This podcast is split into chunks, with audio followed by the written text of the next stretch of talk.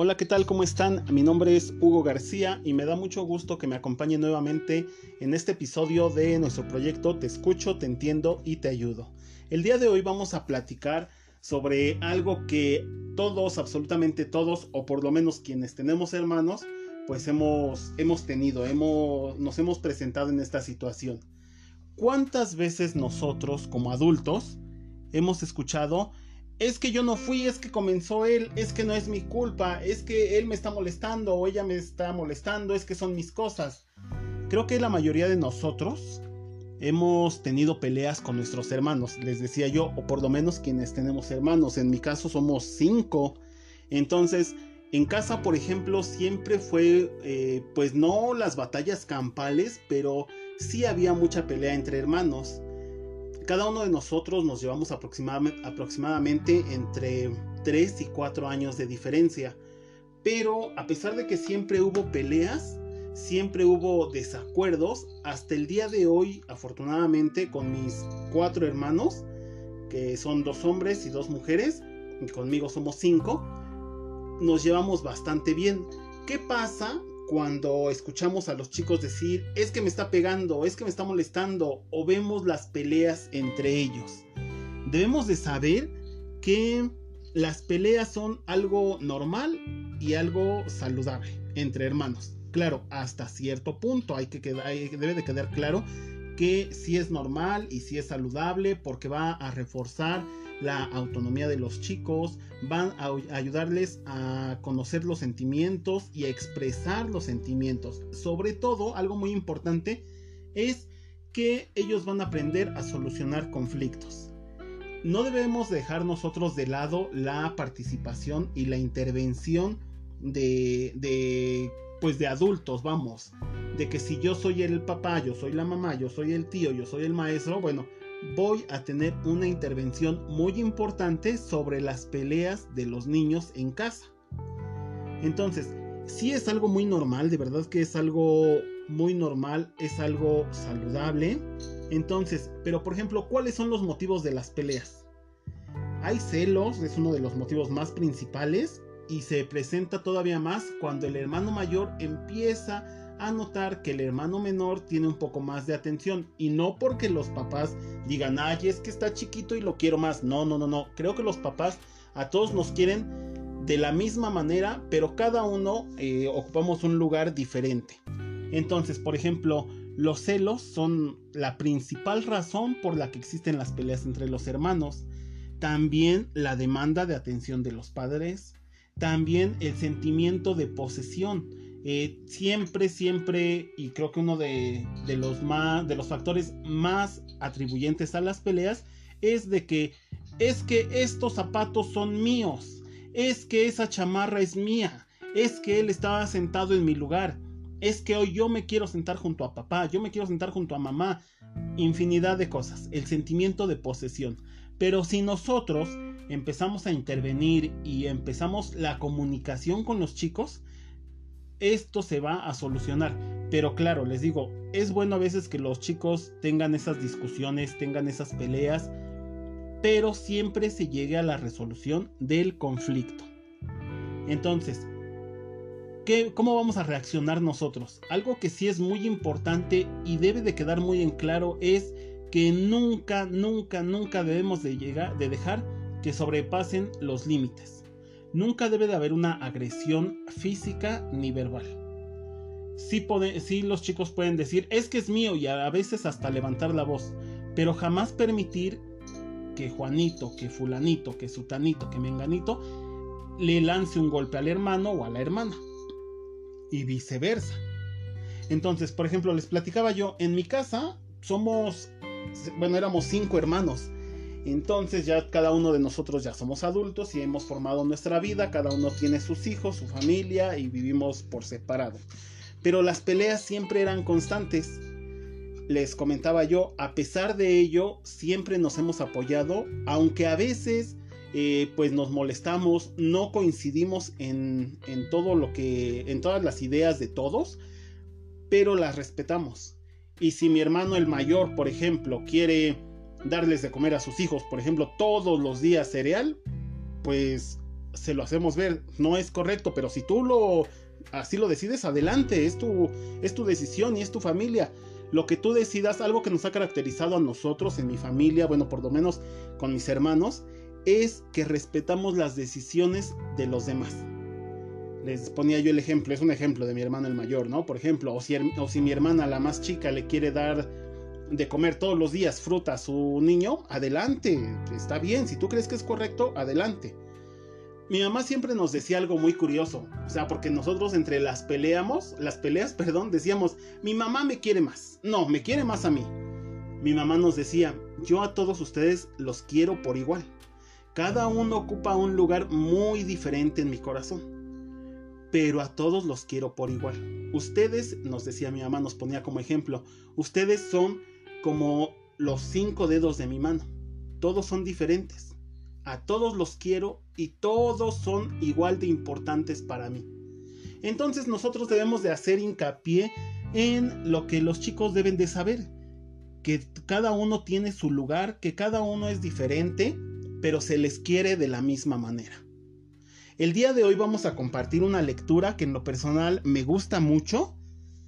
También es de nuestra querida autora Paola Klug los invito a que la sigan en sus redes sociales. En verdad es una persona extraordinaria en cuanto a, su personalidad, a sus lecturas, a su trabajo. En verdad, por favor, si pueden seguirla en sus redes sociales, adelante. Y van a encontrar muchísimas historias como las que hemos compartido aquí. El día de hoy nuestra lectura se llama María y Joaquina. Vamos a comenzar. Dice. María y Joaquina nacieron entre la arena y María y, María y Joaquina nacieron entre la arena tibia, cobijadas por la luz de la luna y protegidas por la iguana. Por fuera ambas hermanas eran idénticas, pero por dentro cada una llevaba uno de los distintos rostros del mar. Su madre falleció al traerlas al mundo. Su padre murió años después, mientras las olas y el viento atraparon su pequeña barca. María y Joaquina aprendieron de la iguana los secretos del océano. Ella fue su maestra y su guardiana. María era el mar calmo, tenía un oleaje tranquilo, suave, casi inóptico. Joaquina, por el contrario, era el mar bravo, tempestuosa y salvaje. Cuando cuenta la historia que cuando la, la iguana les enseñó, pues les enseñó cosas distintas, de acuerdo a su personalidad. Por ejemplo, María sabía cosechar el coral para aliviar el mal y para aliviar el alma, pero Joaquina sembraba temporales entre las nubes para llenar las redes de los hombres con manos curtidas y piel de sal. Ambas eran queridas y respetadas por todos en el pueblo pesquero. Caminaban por el malecón en las mañanas y por la carretera que daba a las montañas por la tarde.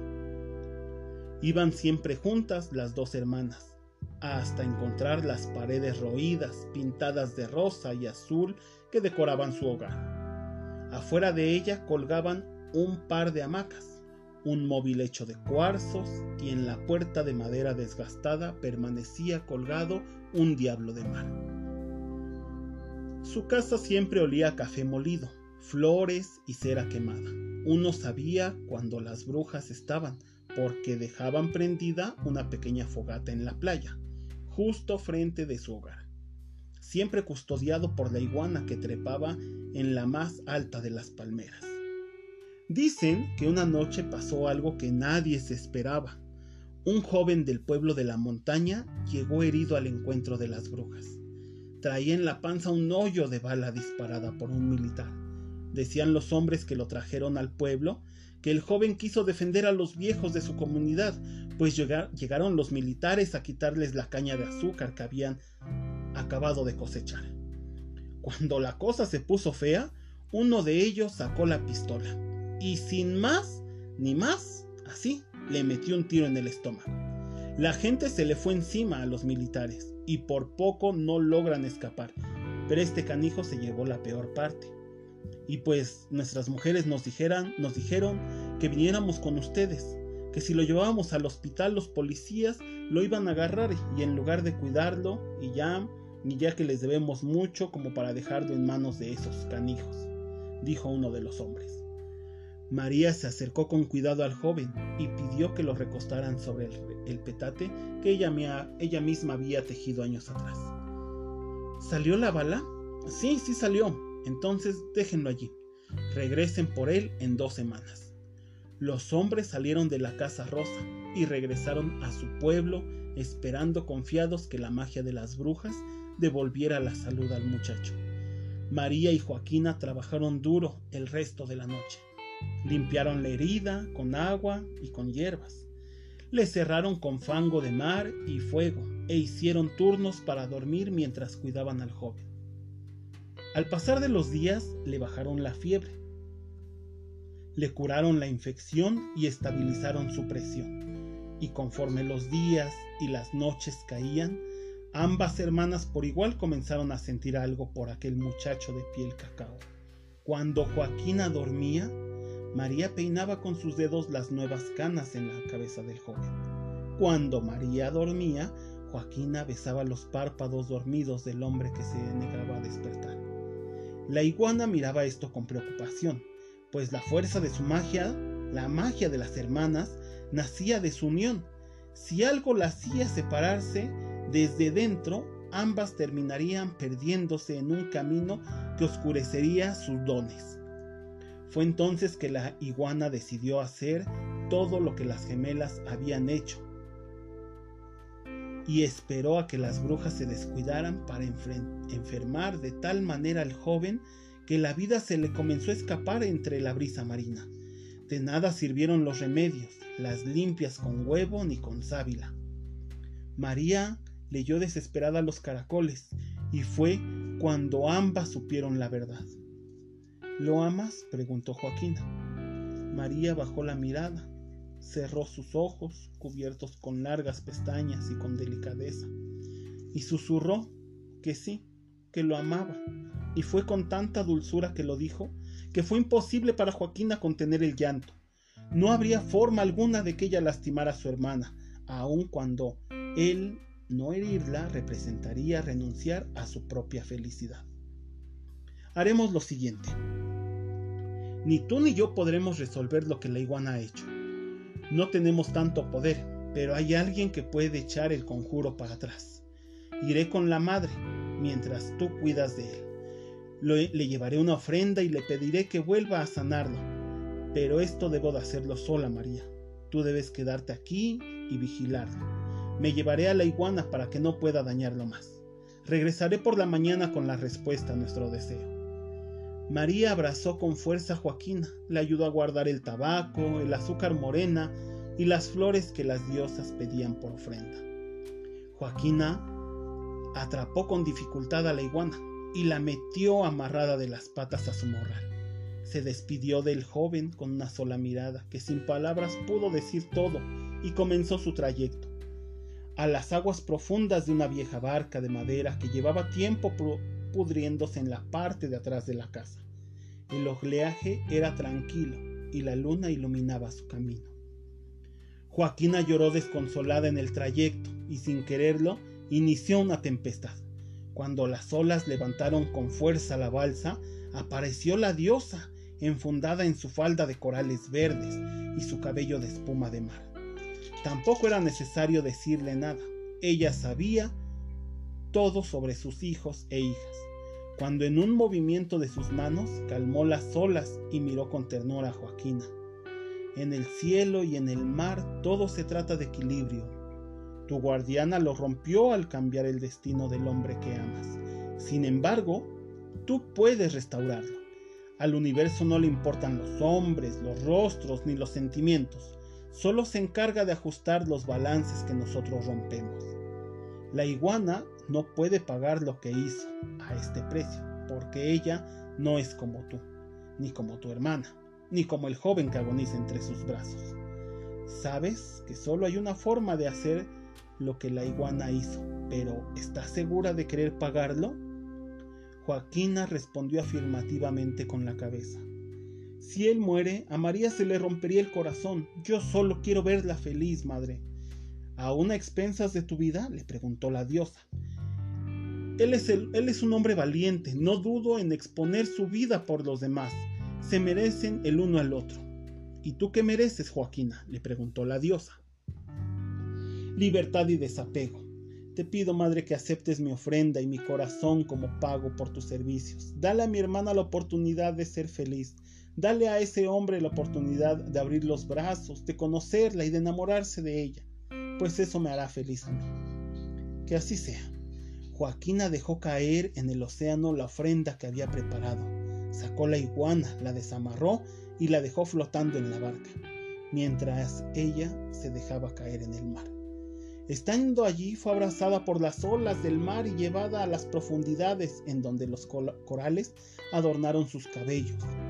Cuando Joaquina cerró los ojos y lanzó a la superficie la última burbuja de aire en sus pulmones, el joven abrió los ojos y encontró el rostro amoroso de María. María esperó a que Joaquina llegara.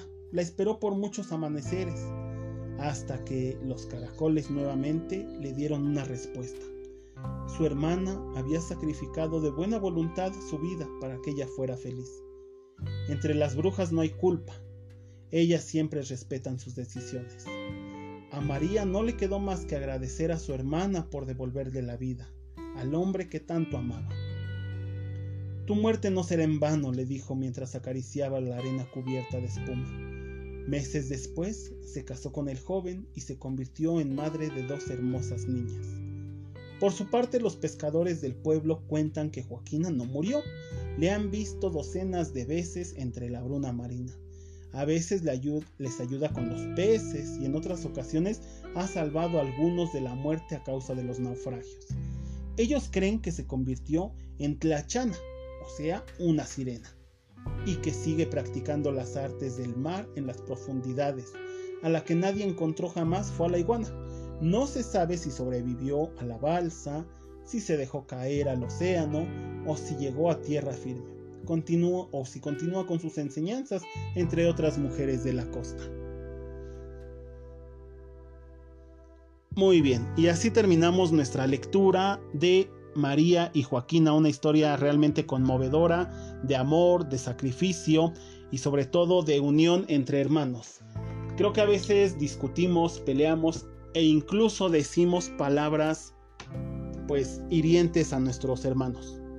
Pero Creo que el amor que nos han enseñado nuestros padres para con nuestros hermanos es muchísimo más fuerte que un enojo, que una rabieta.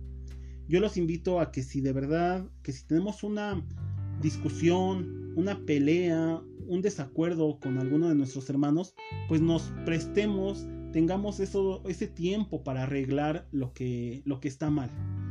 Que nos sentemos a platicar, que nos sentemos a disfrutar una buena taza de café, una rica taza de té, un cigarrillo, una copa no está por demás y arreglar las, diferencias, a platicar, a poner las cartas sobre la mesa y, y expresar lo que sentimos, porque eso es lo que nos dejan las peleas, los encuentros entre nuestros hermanos. Solamente lo que nos va a enseñar es el desarrollo emocional. Entonces debemos aprender y de enseñar a nuestros niños a solucionar los conflictos con sus hermanos y nosotros mismos también. De mi parte el día de hoy sería todo. Les agradezco mucho su atención. Les agradezco mucho que sigan este proyecto y que le, den me gusta y lo compartamos.